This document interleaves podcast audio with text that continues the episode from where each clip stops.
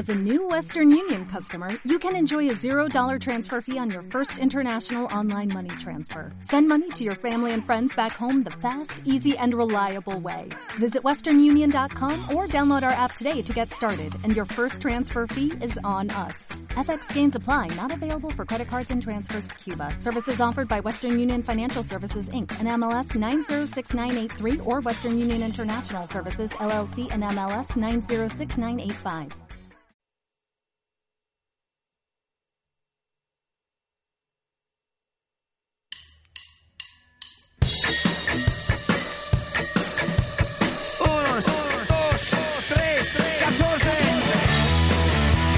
Cinco aros. Todos los deportes olímpicos En, Europea Radio.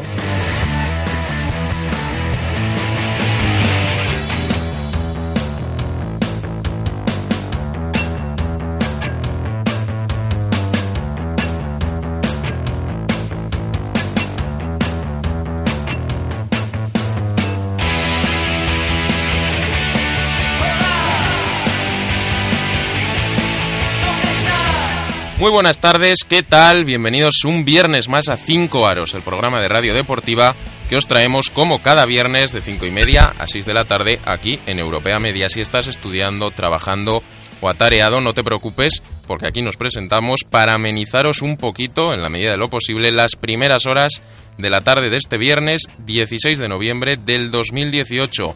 Sin más preámbulos, te contamos las últimas noticias de la actualidad deportiva. Enseguida vamos con los titulares, pero antes presentar al compañero que me acompaña hoy en cabina.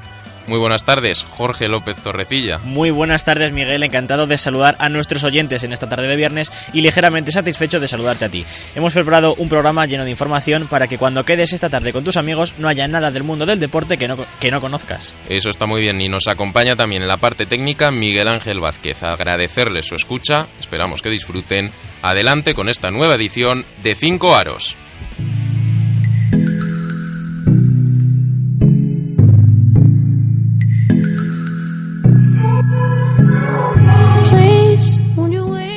Y comenzamos rápidamente con un repaso de los titulares que nos ha dejado esta semana el calendario deportivo. España perdió ante Croacia y se complica su presencia en la Final Four de la Nations League. LeBron James se ha convertido en el quinto máximo anotador de la historia en la NBA. Gurus Aguinagalde deja el balonmano y aspira a ser presidente del Vidasoa. En Copa de Maestros de tenis, ayer ganó Federer y podemos tener una final del suizo contra Djokovic. Y aquí comienza 5 aros.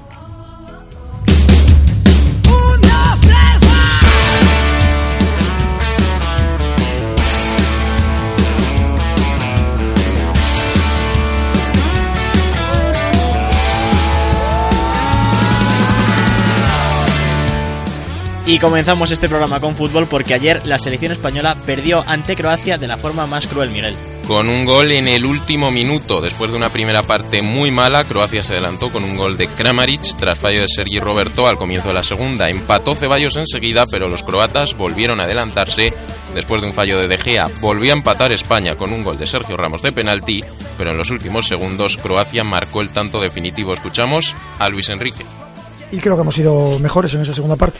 Hemos tenido que levantarnos dos veces porque el rival se ha adelantado en dos goles eh, y aún así hemos tenido más ocasiones eh, como para llevarnos el partido.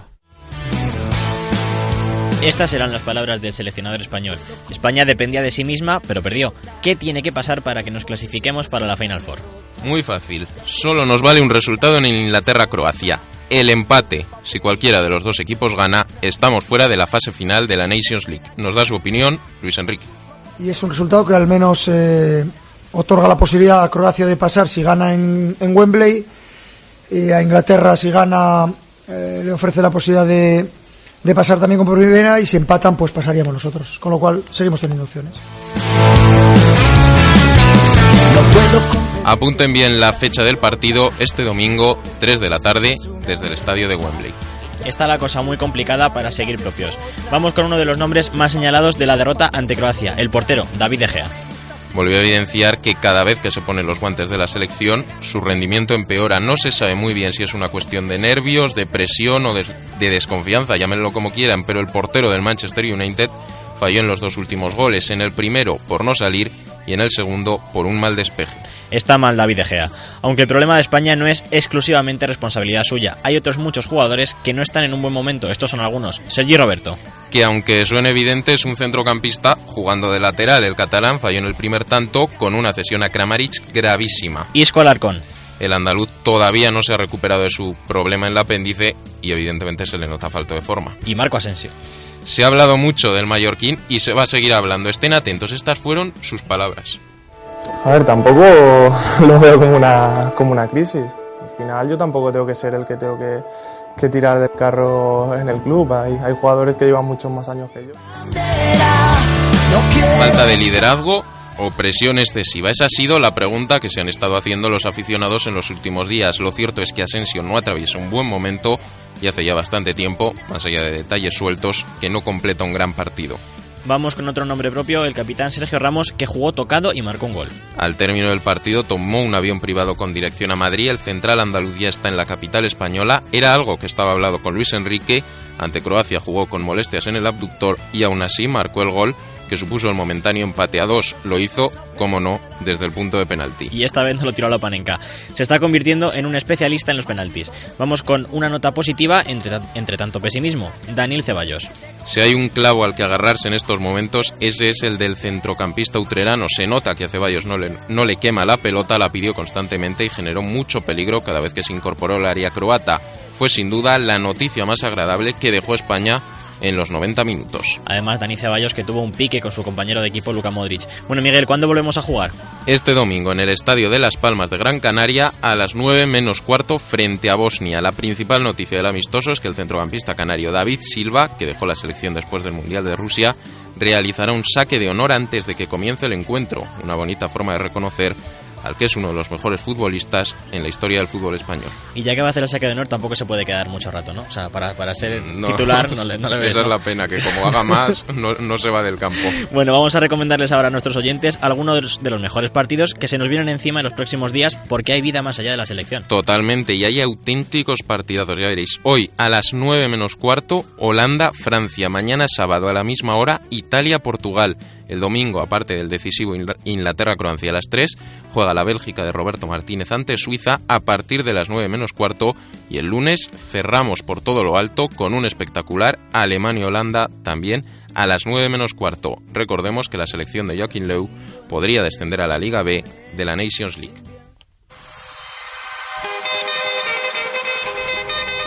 Lay. Sir. Yeah. Yeah. Kane is in the building, nigga. Alright, already the show goes on all night. Till the morning we dream so long. Anybody ever wonder when they would see the thunder? Just remember when you come up.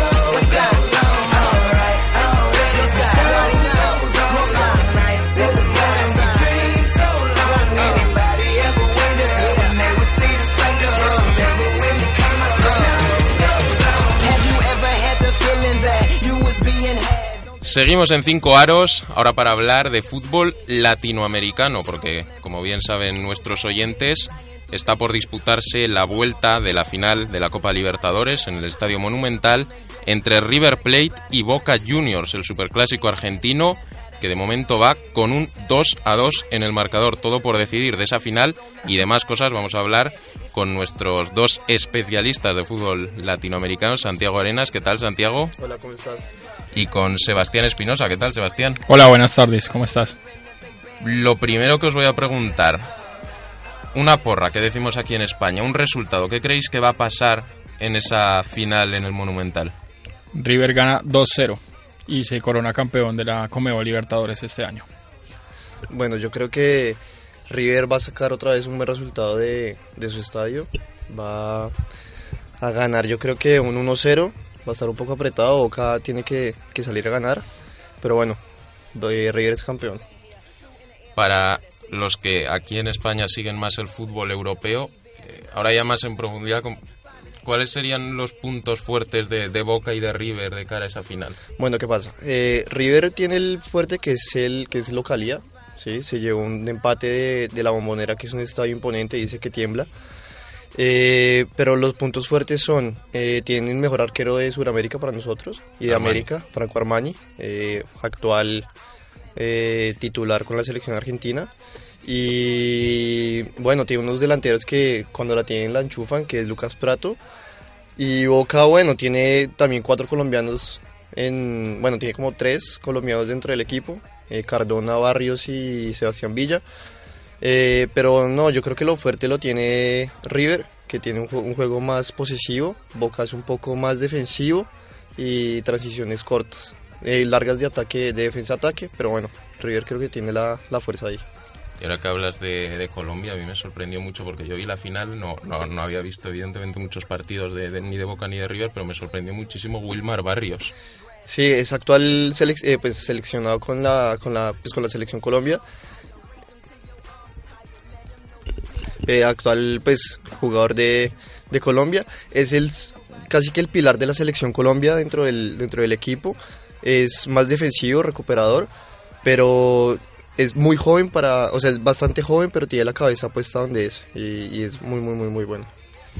Y la sensación que dio, por lo menos viendo el partido, era que, que River era un equipo que intentaba construir, que intentaba tener la pelota, jugar con, con un estilo más propio y que Boca al final eran más, más impulsos, más ataques sueltos de los hombres que, que tenía arriba. Totalmente, Miguel. La diferencia está en los laterales que tiene Boca. Pues por un lado está Sebastián Villa y por el otro Pavón, que salió lesiona- lesionado perdón, del primer partido. Jugador muy importante para, la, para Boca Juniors y la selección argentina. Y eh, River Plate tiene más juego de conjunto, como tú bien lo decías. Marcelo Gallardo pues, es un técnico muy, pues, muy importante a nivel suramericano y tiene un muy, muy buen equipo como es River. Sin duda, como decía mi compañero Santiago, la localidad va a pesar en el partido de vuelta y pues va a ser increíble. Ahora que habláis del ambiente, ¿es eh, muy diferente el ambiente que se vive en directo en los estadios? Más en general, el ambiente que se vive en Latinoamérica que en Europa. Totalmente, pues el ambiente suramericano es, es increíble por la gente, por el ambiente, por la pasión que le ponen. Pero tuve la oportunidad de ir al Wanda Metropolitano y se me hizo muy similar. Me gustó mucho. Y habéis hablado también de que River es el local en el segundo partido. También se pensaba que Boca Juniors iba a ganar el primero por ser local. ¿De verdad creéis que es un factor tan importante el jugar de local que, esa, que puede ser el factor que decante la final de un lado o de otro? Mucho, la localidad es muy importante y más en un superclásico de, de final de Libertadores. Eh, River va a salir a ganar y Boca tiene que salir con precaución, que si no se va a llevar una gran sorpresa. ¿Creéis que Boca puede ser más peligroso cuando no tiene que llevar el peso del partido? Cuando es River, por ejemplo, que lo vaya a llevar. Bueno, lo que pasa es que River ha, sabido manejar últimamente los partidos contra Boca. Por eso es que cuando preguntaba si la localidad pesa, River ha sabido manejar eso. Porque el último encuentro que no fue por final, eh, River le ganó en su casa en la bombonera. Y, y lo bueno de la- de- del- del ambiente es que es desde la, desde la salida del equipo del hotel hasta la llegada al estadio, es el acompañamiento de todos los hinchas. Entonces Boca va a sentir esa fuerza de la, de la hinchada de River, va, en la llegada al estadio va a saber que River tiene un poco la ventaja, aunque van empatados en el marcador y no hay gol de diferencia. Em, pero Boca tiene que cuidarse porque River sabe manejar la, eh, jugar en, en visi- de visitante y sabe mucho más sacar ventaja de su hinchada. Y luego ya barriendo un poco para casa, ¿qué rival creéis que puede ser más complicado para el Real Madrid para jugar en el mundialito de, en el mundialito de clubes? ¿Boca o River? Bueno, diría que Boca porque Boca es un equipo más defensivo. Entonces el Real Madrid siempre se le complica cuando los equipos se le meten atrás. River, River es un equipo que sale más, que deja más espacios. Entonces es posible que eh, en cuanto a ataque sea más peligroso River, pero el Real Madrid nunca se va a defender o pues, no, no va a plantear un, un partido para defenderse. Y Boca sí. Entonces ahí está un poco más complicado para, para el Real Madrid. ¿Hay mucha diferencia entre los grandes equipos europeos con los grandes equipos sudamericanos? Yo creo que, bueno, en cuanto a. Se hablaba mucho la comparación entre lo que es el clásico River Boca y lo que es Real Madrid Barcelona, son clásicos totalmente distintos. Eh, uno, en, el europeo es un poco más técnico, más táctico, con, con planteamientos un poco más específicos. El, el suramericano es un poco más eh, de garra, de corazón, de, de. Muchas veces es muy parecido al equipo del Cholo, que es de, pues, un poco de meter pata y, y Más trancar. físico. Más físico y trancar un poco el juego pero yo creo que hay una gran diferencia. Eh, decían que si que, el- que River o Boca no serían capaces de pasar eh, octavos de Champions. Yo lo veo un poco extremo, pero sí existe una gran diferencia eh, en cuanto a fútbol. Pero son dos equipos que arriba tienen mucha dinamita, porque lo vimos con Boca. Eh, yo seguí las semifinales, por ejemplo, con Benedetto. Es un jugador que apenas le, le dieron unos metros para disparar y enseguida, y enseguida sacó provecho. Sí, lo que pasa es que son equipos que, que cuando ya estás pisando el área, lo que quieren es, tienen la portería en la cabeza y, y es a chutar. Y Prato lo hizo entrando al área, que fue el, el primer gol de, de, de- de River para, para Sí. empatar el partido. Y hay un jugador, eh, yo he estado leyendo estos días que interesaría al Real Madrid, que de hecho ya se habrían puesto en contacto, que es un centrocampista de River que se llama Palacios. Sí. No sé qué referencias tenéis para los que no, no le conozcamos tanto. Ezequiel Palacios, es, lo bueno es que es muy joven. Eh, el problema es que ya hay bastantes jugadores en esa posición, entonces algún, algún jugador del Madrid o se vería relegado al banco o tendría que salir del equipo. Pero es un jugador muy técnico, táctico, maneja muy bien la pelota, es gambeteador cuando lo necesita, pero maneja muy bien los tiempos de- del juego. ¿Y crees con, con nivel para el Real Madrid? Tiene nivel, pero pues, como todo necesita un poco de tiempo, porque acá lo que, lo que se suele hacer es que se les presiona desde el primer momento, pero, pero sí tiene el nivel para, para jugar. Es argentino, ¿no? Eh, sí, es argentino. Y bueno, ya por terminar esta conversación, eh, ya que aquí estamos entre periodistas, os hemos hablado del fútbol, pero a nivel de prensa, la prensa sudamericana en general, los medios de comunicación, ¿son muy diferentes, son parecidos a los españoles? Personalmente diría que no, porque la prensa siempre quiere tener una, un gran título, ¿no?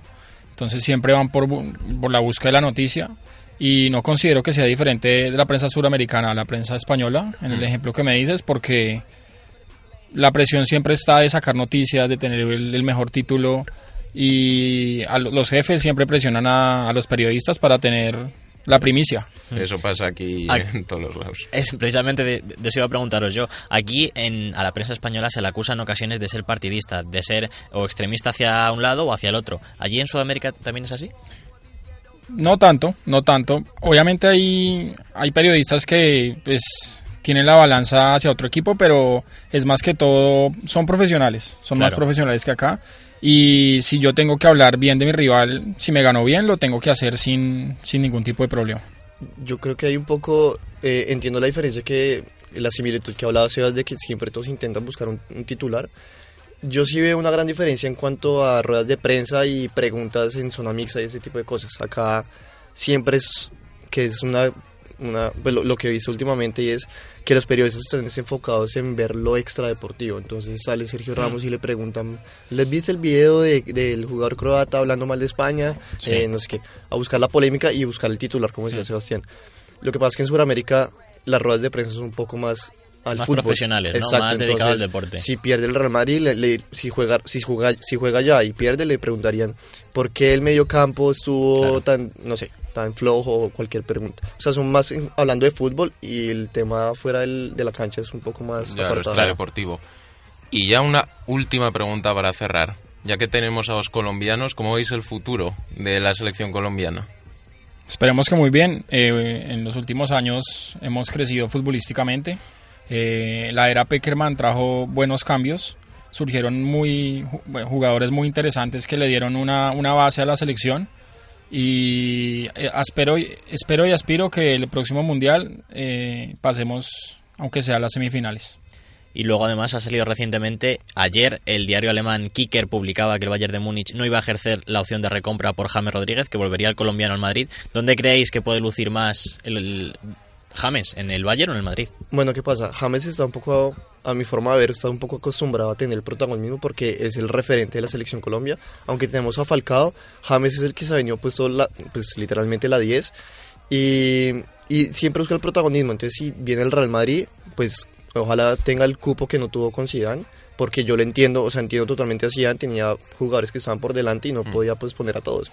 En Colombia se peleaba mucho eso, decían que porque no lo ponía, que no sé qué pero pues habían jugadores un poco mejores que él que necesitaban el espacio. Yo de James hubiera esperado un poco y si tiene la oportunidad de volver, pues que lo- se lo tome con calma, que cuando tenga minutos los aproveche y pues que se gane el puesto otra vez.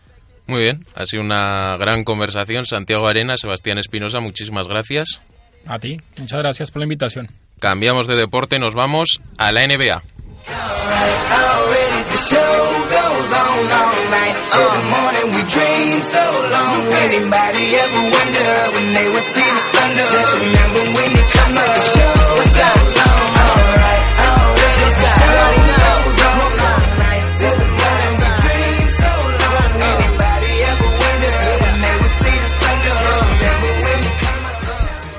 Y vamos con la NBA, vamos a hablar de LeBron James. El rey ha vuelto a añadir otro argumento para aquellos que le consideran uno de los mejores jugadores de la historia del baloncesto. Porque el miércoles se convirtió en el quinto jugador con más puntos de la historia, que se dice pronto, superando a Will Chamberlain con 31.420 puntos. Lo consiguió en el partido en el que los Lakers vencieron a Portland con 44 puntos del rey y así sonó el 2 más 1 que agrandaba la leyenda de LeBron. LeBron drives, is fouled. Count it! And a free throw away from passing Will Chamberlain.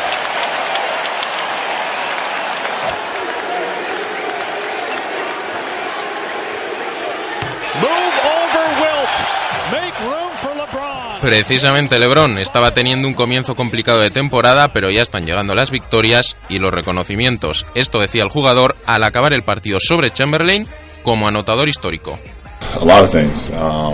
Muchas cosas puedo decir de Chamberlain, uno de los mayores dominadores del juego junto a Shaq, uno de los mejores Lakers, gran anotador, gran reboteador, un partido de 100 puntos. Cada vez que se menciona mi nombre junto a, junto a otros grandes jugadores me llena de orgullo y me hace recordar de dónde he venido y el camino que he recorrido. Hay que ver lo que se parece mi voz a la de LeBron, ¿eh, Miguel? Totalmente. Impresionante, es que somos dos, dos gotas de agua. Yo estaba confundido. Yo tengo 31.419 puntos, o sea que eso es en lo que me puede ganar él, pero poco, pocas cosas más. Pero tú tienes más seguidores en Instagram. Eso es verdad, eso es verdad. Aunque esta es la cara amable de la semana, la parte amarga, aquí ya cambiamos de tercio, se la llevan entera los Golden State Warriors, donde la tensión está por las nubes. ¿Por qué? Por esto. Iguodala's got him. Here's the crafty Williams again. Down to three. Iguodala stayed down. That's an, almost an air ball. It ticked iron. They don't use a timeout at three. Draymond at two. They got to get a shot off, and they don't. It will go to... Esto que escuchábamos era el momento en el que con el partido empatado Draymond Green coge un rebote y decide subir en la pelota para la última posesión, sin hacer caso a Kevin Durant que le pedía la pelota. El resultado, pérdida de posesión, derrota en la prórroga, lío en el banquillo y polémica en el equipo. Aunque esto que cuentas no ha quedado solo en una bronca entre compañeros, porque en el vestuario también se dijeron algunas cosas y el equipo ha tomado medidas. La decisión de los Warriors ha sido la de sancionar a Green con un partido, el del miércoles frente a Atlanta, sin sueldo. Esta decisión viene porque, según algunos periodistas americanos, Green le dijo a Durant que no estaba comprometido con el equipo porque ya piensa en irse el año que viene a los Lakers, dicen. El propio jugador habló ayer en la previa del choque frente a Houston para aclarar que han hablado entre ellos y que han pasado y, y que han pasado página. Veremos a ver cuánto dura. En fin, esto es lo que decía Draymond Green. Uh, I'm a speak on this one time and one time only. Voy a hablar de este tema solo una vez sobre lo que pasó hace un par de hace un par de noches. Kevin y yo hemos hablado y hemos decidido pasar página. No voy a cambiar mi forma de ser, voy a seguir jugando intenso y a pasar página.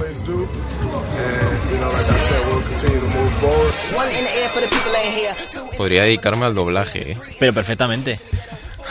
Ayer, además, perdieron los Warriors sin Curry ante los Houston Rockets de Harden y Kevin Durant también fue preguntado por esto. Al terminar el choque así de contundente se mostró el jugador cuando le preguntaron por Draymond Green. Kevin, with having another game to play and having some dialogue, how would you characterize how things are with you and Draymond? Don't ask me about that again. No me preguntéis por esto más. Esto te voy a decir a ti cuando me digas lo del doblaje. Así de claro se mostraba Durán y aquí seguimos repasando la NBA en 5 aros.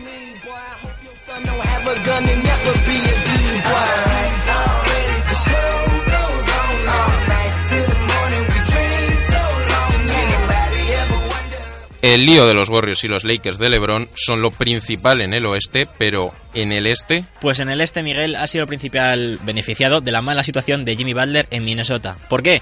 Pues porque el jugador ha sido traspasado a los Philadelphia 76ers de Joel Embiid. La gente de los, de los Sixers espera que esta sea la pieza definitiva que ayude al equipo a llegar a la final del Este, porque el comienzo de temporada de los de Philly no ha sido nada bueno. Y de momento en su primer partido no pudo conseguir la, vi- la victoria ante los Magic. Así fue su primera canasta en el uniforme de los Sixers.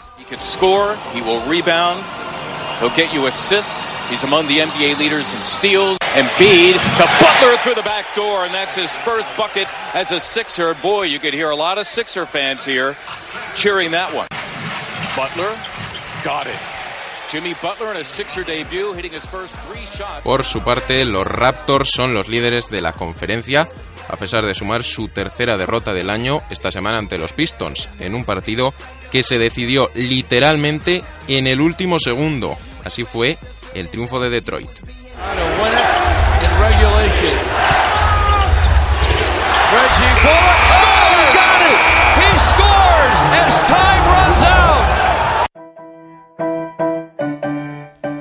Que parece que son unos pistos que decimos que parece que son la sorpresa del este liderados por Blake Griffin y Andre Drummond en una conferencia muy abierta en donde ojito a esto por primera vez en nueve años no va a jugar las finales el equipo de LeBron James. ¿Y cómo están los equipos en la clasificación? pues mira en el este ya, ya hemos dicho que lideran los Raptors seguidos muy de cerca por los Bucks de Giannis Antetokounmpo y en el oeste se sitúan primeros los Warriors pese a los problemas y llama la atención el desinfle de los Nuggets de Juancho Hernán Gómez que empezaron muy bien la temporada pero que han perdido cuatro de sus últimos seis partidos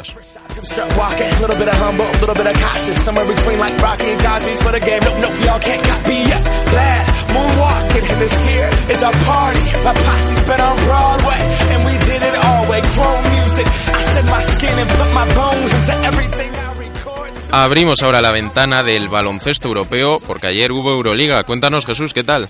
Buenas tardes, Miguel. Ayer tuvo lugar, como tú dices, la séptima jornada de Euroliga y jugaron los dos equipos españoles, el Kirobet Basconia y el Real Madrid. Los de Victoria visitaron el Budognost Voli Podgorica, pero no tuvieron suerte. Los montenegrinos se impusieron a los vascos por 99 puntos a 84 por su parte. Los blancos vencieron en casa al Kimki ruso por 79 a 74. ¿Y qué nos ha dejado la CB esta semana, Jesús? Ninguna novedad, las tablas siguen igual. Madrid y Barcelona lideran la liga empatados a 7 victorias y una derrota. Y una noticia que nos alegra contar, pero que desgraciadamente debería dejar de ser algo novedoso. Cuéntanos, ¿qué noticia es? Pues sí, Miguel, te doy la razón porque tres árbitras pitarán un partido de Liga Femenina. Por primera vez en la historia del baloncesto español, tres mujeres se encargarán de pitar un partido de Liga Nacional. Será este domingo entre el City Girón y el Perfumerías Avenidas de Salamanca. Desde Cinco Aros les deseamos lo mejor a Asun Langa, Sara Peláez y Laura Piñeiro.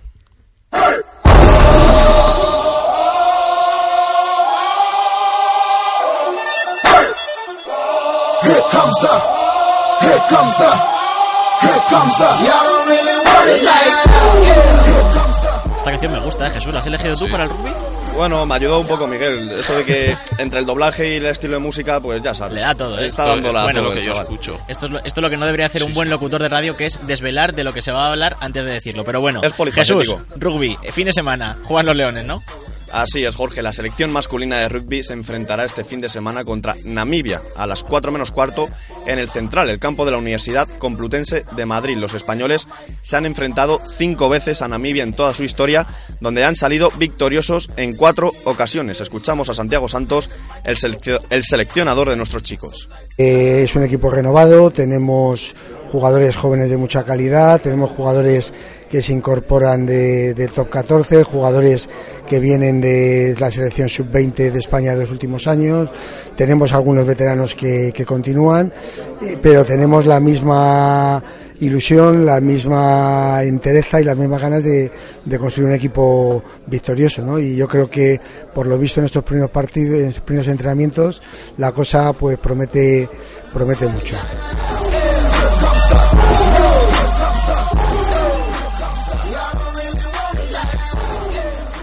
Y vamos a cerrar este cinco aros con balonmano y con Guruts Aguinagalde, que da un paso al costado. Así es, ya que el día de ayer jugó su último encuentro en la Liga Aso- Asobal. El portero del Logroño se despidió ya de sus aficionados. A partir del 24 de noviembre espera ser presidente del Vidasoa y quiere textualmente, devolver a este deporte lo que le ha dado durante 24 años. El español de 41 años participó ayer en su partido número 625 de la Liga Asobal, el cual será el último en esta competición. 625 partidos, 41 años, 24 años de carrera, la verdad que, Una que se dice pronto y Sí. Aguinagalde, una leyenda de nuestro balonmano al que le deseamos mucha suerte en su futuro porque seguro que gracias a personas como él este deporte a este deporte le va bien seguro. Pues hasta aquí el 5 aros de esta semana, de este viernes de noviembre, donde hemos hablado del España-Croacia, del récord de LeBron James, de la Copa Maestros de Tenis y la verdad que ha sido, ha sido un programa también de la Copa Libertadores. Eso o sea es, que- ha sido un programa muy intenso. Yo creo que hemos, hem- hemos podido repasar el grueso de toda la actualidad deportiva. Así que un placer, Miguel. Un placer, Jorge. Nos vemos la próxima semana aquí en 5 euros.